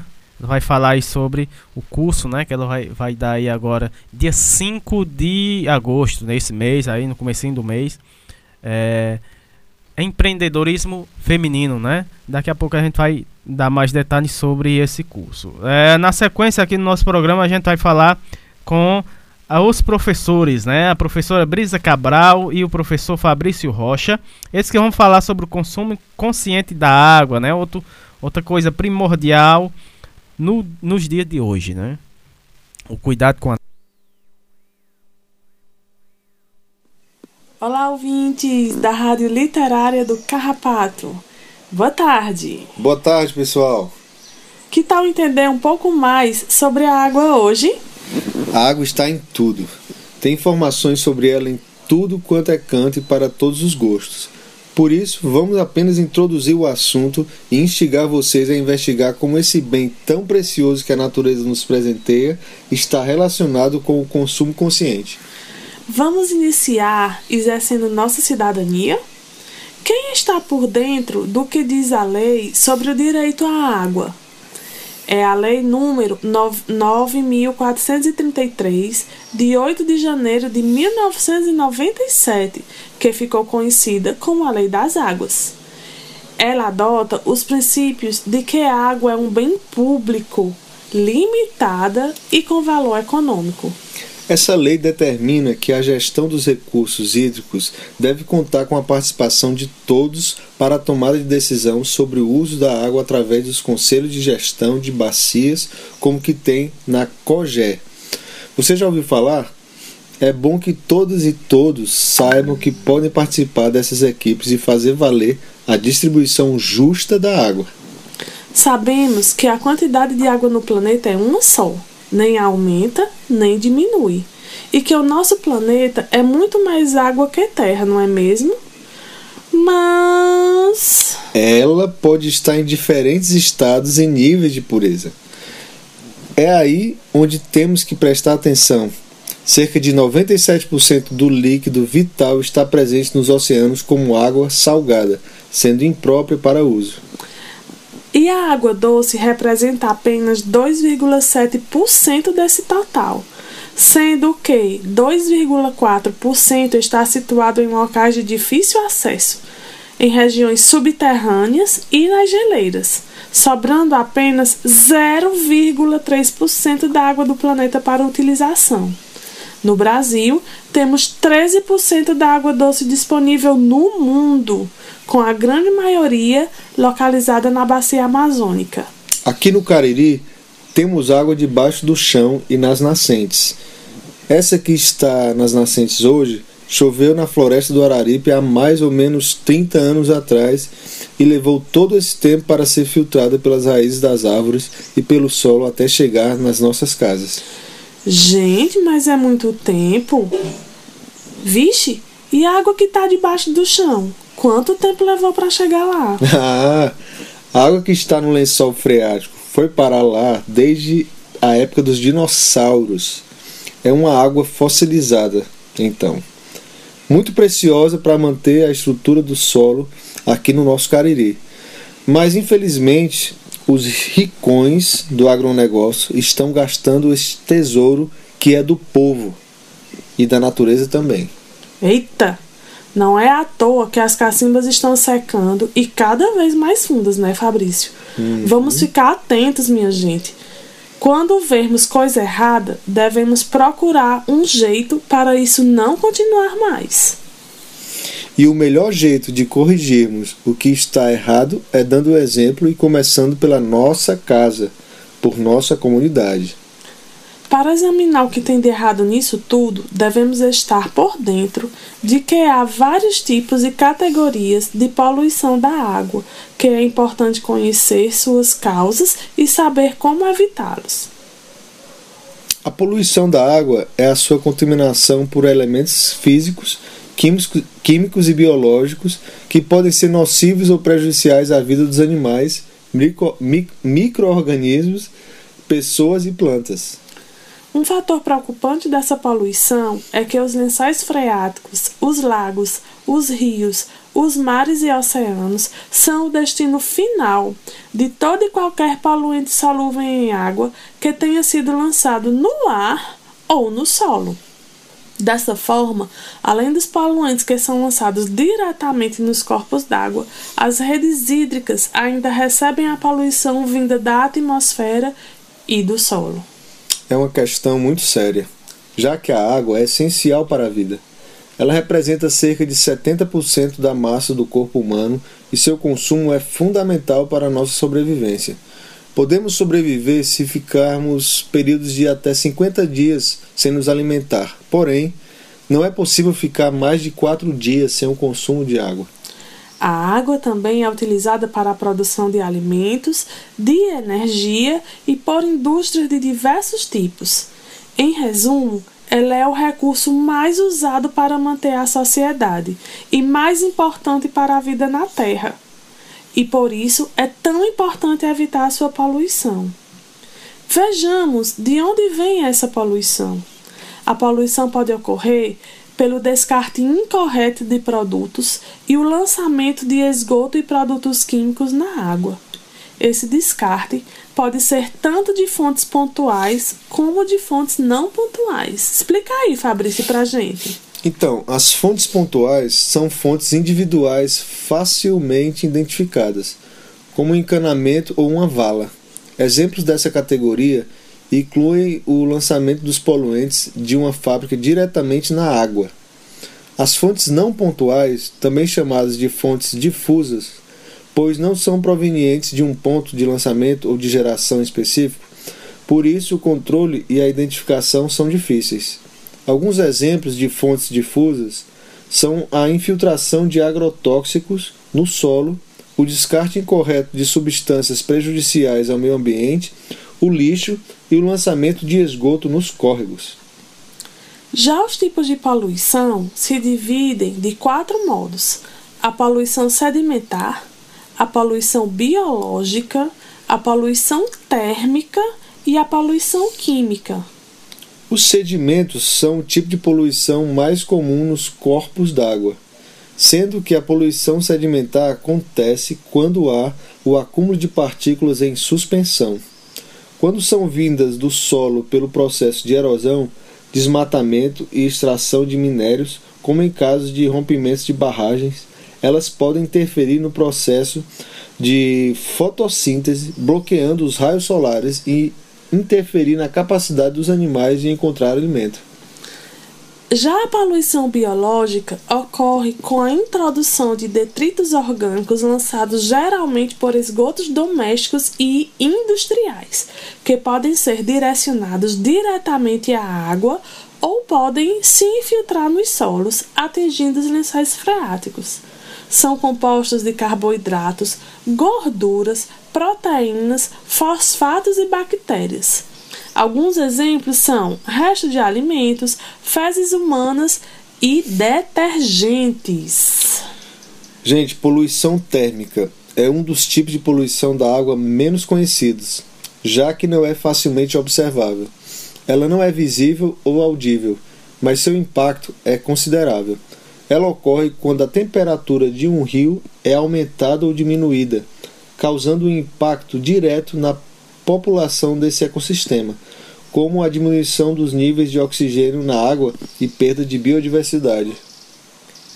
A poluição química é a contaminação ambiental gerada por produtos químicos que acabam tendo como destino os corpos hídricos. Ela pode ser intencional ou acidental.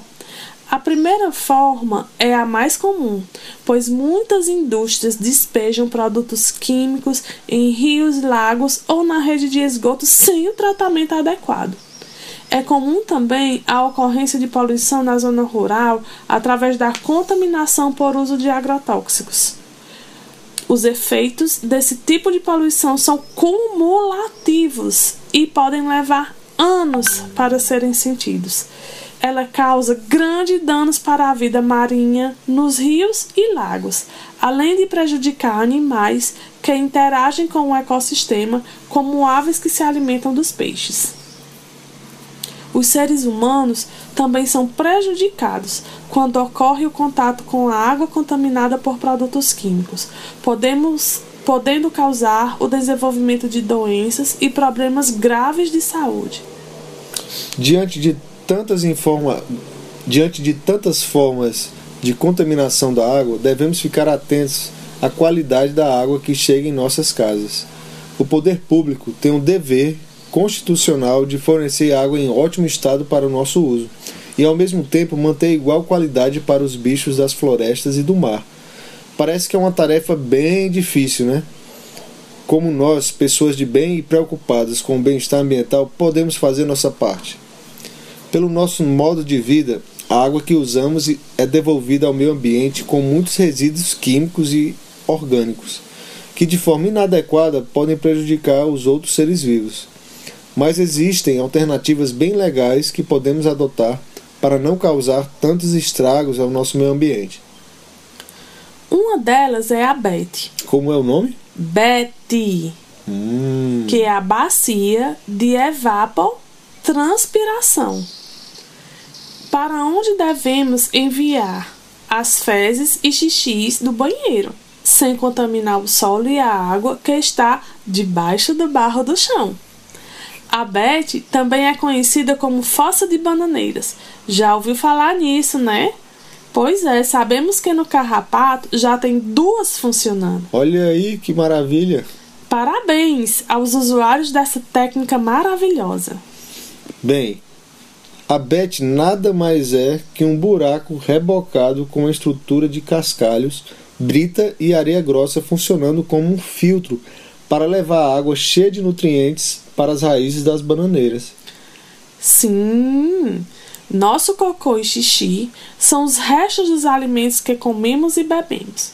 Logo, podem ser degradados pelos micróbios do bem, que moram no solo e também estão presentes na BET. Assim, quando a água sobe pelo filtro até as raízes, elas não carregam mais nossos dejetos, porque eles já foram transformados em matéria orgânica que vai servir agora como nutriente para as plantas. É incrível, meu povo. Incrível! E funciona muito bem, viu? Lá em casa tem duas bets funcionando. Uhum. E não tem mau cheiro, não, hein? Além de salvar o solo e o rio da poluição, ainda embeleza o nosso terreno e nos dá alimento saudável. Sabe aquela água que corre pelo meio fio da calçada? Que por vezes deixa um cheirinho desagradável? Hum. Também está com seus dias contados. Ela pode ser direcionada para o círculo de bananeiras. Gostando de banana como a gente gosta, fica até prazeroso cuidar da água desse jeito. O ciclo de bananeiras é muito fácil de fazer, pessoal. Você junta um povo jeitoso e alegre e num instante a festa se faz em torno do círculo. É só cavar um buraco redondo de um metro e organizar galho seco dentro dele até em cima. Cobre com palha bem direitinho para não chegar muriçoca e planta três fiadas de bananeira do seu gosto. O cano que sai da pia da cozinha, da, da lavanderia, encomprida ou encurta ele para cair dentro do buraco cavado. Olha, se a explicação foi muito rápida aqui, procura no YouTube, tá? Que é um sucesso danado. Vamos embora. Então, gente, se cada casa tivesse uma bete e círculo de bananeiras, reduziríamos fortemente a poluição dos rios e córregos da nossa cidade. Já imaginou se o país inteiro adotasse esse sistema? Mudaríamos pouco a pouco a realidade do nosso planeta. Não custa nada sonhar, né, minha gente? Aliás, lembremos-nos que todas as grandes mudanças na história começaram com um pequeno grupo de pessoas que queriam e acreditavam no mundo melhor, buscando alternativas criativas para problemas sem solução. Sem solução? Hum. Hum. Outra atitude digna de respeito é quando tomamos a decisão de trocar os produtos de limpeza industrializados por outros mais naturais, que muitas vezes podemos fazer em casa mesmo. Esses não agridem nossas mãos, nem nossa saúde e nem a natureza. Todos saem ganhando. Então, para saber opções legais para limpeza, podemos conversar com nossos familiares ou vizinhos mais experientes. Antigamente, não tinha tantos produtos e tudo ficava limpinho. Lá em casa, usamos desinfetante de limão para tudo. Fazemos em casa mesmo, com as cascas de limão. É só bater no liquidificador com água, peneirar e colocar numa garrafa de vidro tampada com rolha por três dias. Depois acrescento uma colher de álcool para cada litro de desinfetante e pronto. Outra coisa que devemos atentar é para o direcionamento que damos à água. Muitas pessoas acham que porque pagam a conta da SAEC ou do CISAR, é legal ficar lavando calçada com a água preciosa e cristalina que a natureza nos dá. Aí a gente pode lembrar de dois R's. Aqueles que a gente falou no primeiro programa. Os dois R's seriam o reduzir e o reutilizar. Já que as pessoas querem lavar calçadas, pode reutilizar a água que sai da máquina de lavar roupas e ao mesmo tempo reduzir a quantidade de vezes que lava a calçada. Olha aí como é simples adotarmos os 5 R's no nosso dia a dia. Com criatividade e boa vontade, vamos pouco a pouco, cuidando em abrandar os nossos estragos que provocamos ao meio ambiente. Como falamos antes, fazermos nossa parte é fundamental. Mas não devemos esquecer que o maior consumo de água e, consequentemente, a maior fonte poluidora vem das indústrias, como as de cerveja, siderúrgica e de tecido. As indústrias consomem 7% da vazão consumida no Brasil. Isso equivale a mais de 1 milhão de litros por segundo. Esse fato pode mudar se as empresas adotarem o reuso da água e uso racional, bem como reduzirmos o nosso consumo. E também das atividades agrícolas mal conduzidas, como a que a gente vê no agronegócio das grandes produções, como o gasto de água que a gente vê na pecuária extensiva, na criação de porcos, na criação de galinha e na criação de gado, também em larga escala. Para termos ideia, para se produzir um quilo de carne, minha gente, custa da natureza 15 mil litros de água. 10 mil metros quadrados de floresta derrubada. 335 quilos de CO2 liberados no planeta. Gente, isso tudo equivale a cultivar mais de 11 mil quilos de cereais. Plantar 22.500 quilos de batatas. E andar de carro 1.600 quilômetros. Isso tudo, meu povo, para produzir apenas um quilo de carne. Gente, se formos investigar, e devemos fazer isso para que tenhamos cada vez mais consciência do que consumimos, a gente descobre muitos absurdos e judiação com o planeta e seus habitantes. Isso mesmo. Sabermos o que estamos consumindo é importante para ficarmos com a nossa consciência avisada para cada vez mais escolhermos melhor o que a gente leva para nossa casa e para o nosso corpo, né, Fabrício? Exatamente. É sempre bom considerar e repensar o que nós estamos fazendo, o que nós estamos consumindo, né, o que nós estamos pensando escolhermos as nossas emoções, sim, porque a gente pode escolher também as nossas emoções. Então vamos juntos nessa caminhada consciente para um mundo melhor, porque a gente acredita e a gente faz no nosso dia a dia, nas nossas escolhas, e estamos juntos, cada vez mais crescendo nessa fraternidade para a melhoria do planeta, para termos vidas mais dignas e fraternas. Então, meu povo, aqui a gente se despede hoje. Foi ótimo. E a gente quer muito, muito, muito agradecer a equipe da Rádio Literária do Carrapato, a equipe da saúde que cuida da comunidade, né, É que nos isso aí. convidou na pessoa de Jade. E a gente fica à disposição, tá? Se vocês tiverem mais assuntos, mais temas, né, que tiverem curiosidade e a gente puder contribuir, colaborar com ideias e, e desenvolvimento de, de tecnologias, a gente está aqui prontas para ajudar. Sim, sim. Então, até a próxima. Fiquem ligados aí que próximo final de semana teremos o nosso derradeiro programa e vai ser muito legal. A gente quer fazer com muito gosto, com muitas informações interessantes para todos nós. E é isso. Obrigado e até a próxima.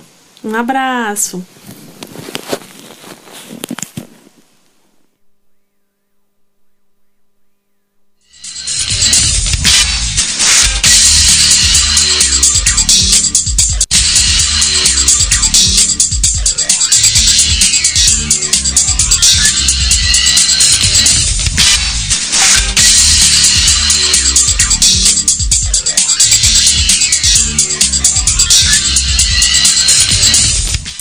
É isso aí, tivemos aí a fala né, dos professores da Brisa Cabral e do Fabrício Rocha. Eles que falaram sobre o consumo consciente, né? Ele esteve aí, tiveram aí nosso programa, né? Contribuindo durante quatro programas. Como ele falou, né? Próximo programa vai ser o último, né? Eles trazendo essa temática. Desde já a gente agradece, né? Aos dois por essa contribuição aqui no nosso programa.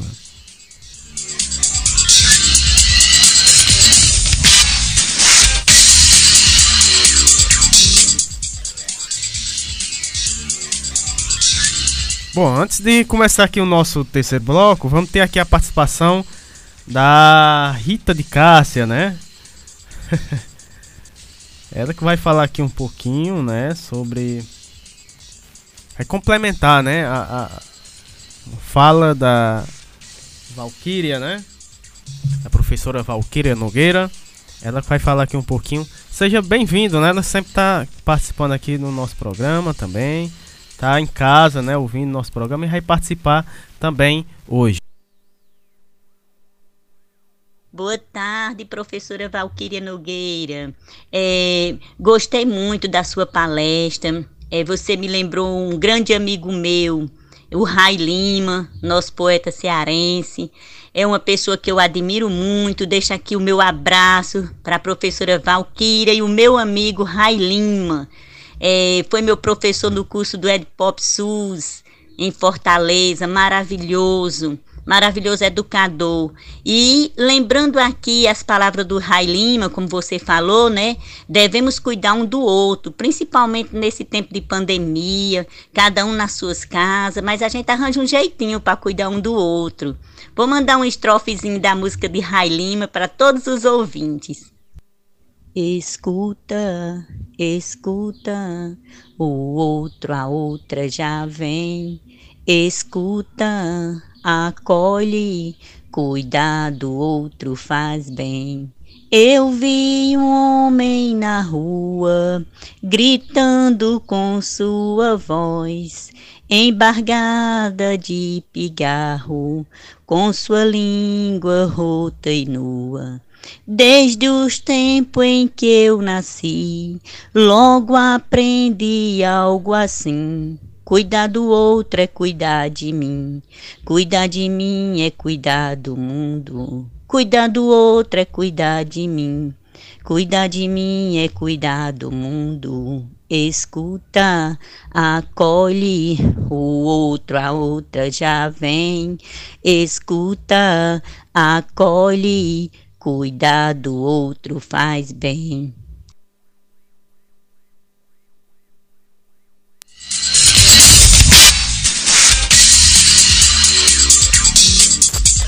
Tá aí, né? Rita de Cássia, um abraço pra Rita, tá em casa, né?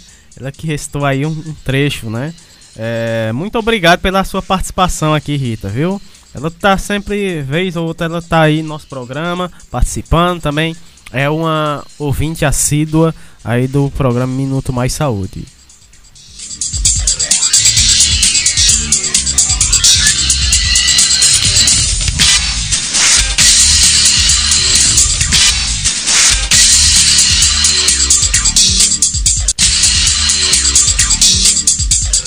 Dando prosseguimento aqui o nosso programa, vamos falar com a facilitadora Cris Pompeu, né? Ela vai falar sobre equilíbrio, né?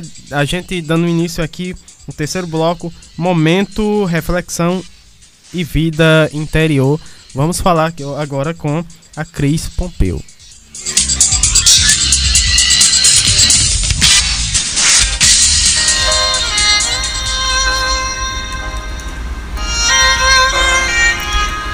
Como você amanheceu hoje, respire lenta, profundamente. Vá percebendo o ar que entra e o ar que sai pelas suas narinas. Vá se conectando com o mundo exterior e entendendo que você faz parte dele.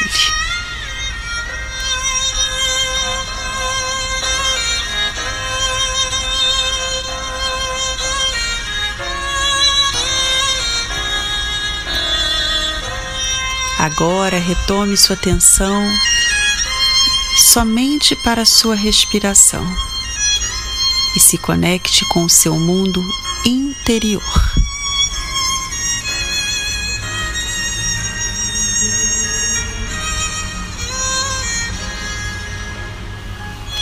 Você tem dado o melhor de si? Dar o seu melhor não significa dar 100%. Terão dias que o seu melhor é 30%, terão dias que o seu melhor será somente levantar da cama, deitar no sofá e assistir um filme. E está tudo bem. Você não é uma máquina, mas tenho certeza que se cobra como se fosse. Precisamos nos conhecer para perceber nossos limites e aprender a respeitá-los. Autoconhecimento é compreender a origem das nossas atitudes, crenças e desejos, e a partir disso nos questionar se há coerência entre o que fazemos e onde queremos chegar. Muitas vezes, um dia de pausa nos traz muito mais produtividade, criatividade e resultados do que extrapolar nosso limite e nos sobrecarregar. Te convido a refletir sobre o que deseja hoje para a sua vida daqui a seis meses, daqui a um ano e daqui a cinco anos. Suas atitudes e prioridades condizem com esse desejo de futuro? Você tem dado o seu melhor dentro do seu limite para conseguir isso? Pode reajustar sua rotina e melhorar sua performance sem se sobrecarregar? Quantos por cento tem dado de si a cada dia? Isso está em equilíbrio com a sua meta de bem-estar? Lembre-se, nunca se compare com outros, mas com o melhor que você pode ser de si mesmo. O segredo da vida é encontrar o equilíbrio do que funciona para você. Cuide de você.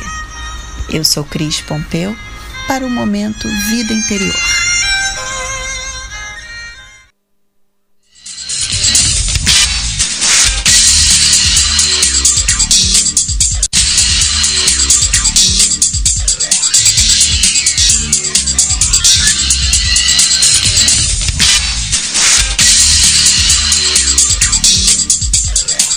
Tá aí, linda mensagem, né, da Cris Pompeu.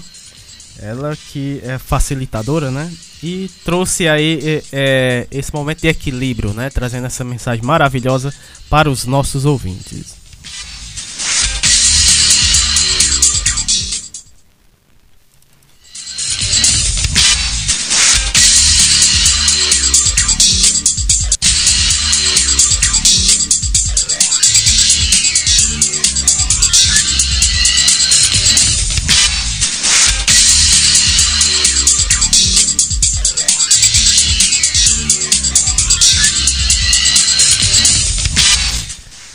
Na sequência, né, a gente vai falar aqui com a Margarida Pereira, né, Margarida Pereira, que participou, né, é, do nosso programa do mês passado, que foram a, a temática, né, do mês passado foram empreendedorismo, né, empreendedorismo.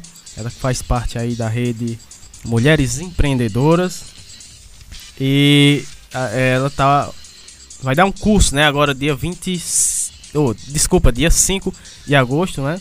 É uma parceria aí. Uh, esse curso é uma parceria aqui com a rádio e também a nossa comunidade aqui, né, do Sítio Carrapato. Inclusive já tem várias é, mulheres daqui da nossa comunidade inscrita é, nesse curso, né? É um curso muito bacana, um curso mu muito bacana, né? Uh, vai começar é oficina online, né? essas oficinas por conta é, de toda essa situação que a gente está vivendo. É, vai ser online, né? Uh, faz parte aí da rede Ela Pode, né? Vai ser dia 5 de agosto, né? Esse curso vai ser de, das 7 horas às 8 horas da noite, né? É, o tema uh, dessa oficina, dessa primeira oficina é lideranças, vendas e finanças, né? Vai ser sorteado no final do curso. É, duas canecas né, personalizadas. E também vai ter é, vai ter o esqueci. O certificado né? Ah lembrei. O certificado vai ter o certificado aí desse curso. Vamos vamos falar aqui. A, a, a Margarida vai falar aqui um pouco sobre essa oficina né? Vai vai detalhar mais aí para os nossos ouvintes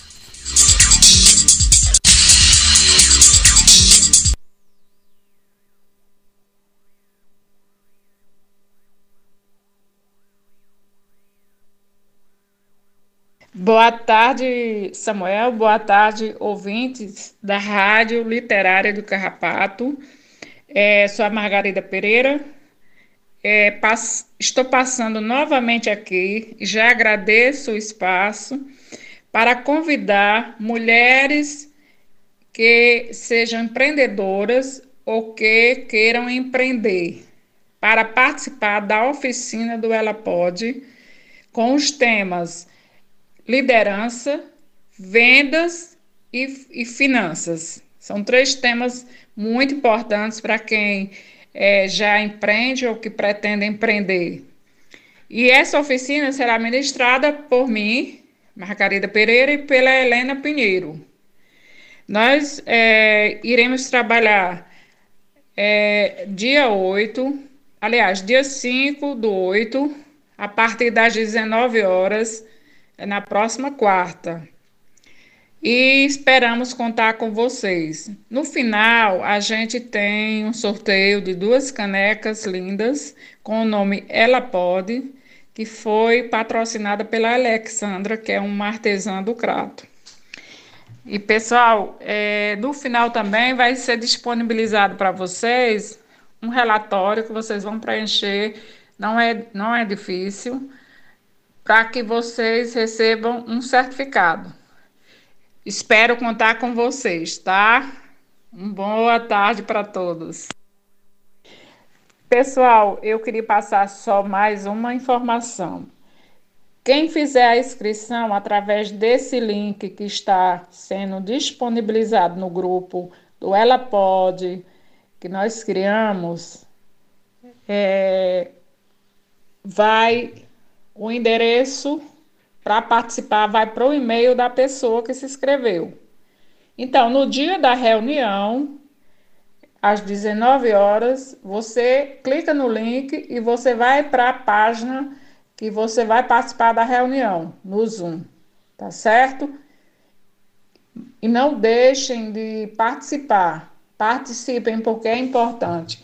No momento que vocês participam de uma oficina dessa, você recebe um certificado e você já está cadastrado na Rede Mulher Empreendedora, que é a rede que está é, promovendo a oficina, que tem vários projetos e vários outras, outros cursos, e você poderá ficar recebendo informações através do seu WhatsApp ou do seu e-mail de cursos, de projetos e de muitas outras ações que a Rede Mulher vem trabalhando. Então, é uma oportunidade que você, mulher empreendedora ou que pretende empreender, vai ter nesse momento, que futuramente pode lhe trazer um retorno na, no seu, na sua profissão ou na, no, seu, no seu negócio ou na sua vida profissional, na sua vida pessoal também.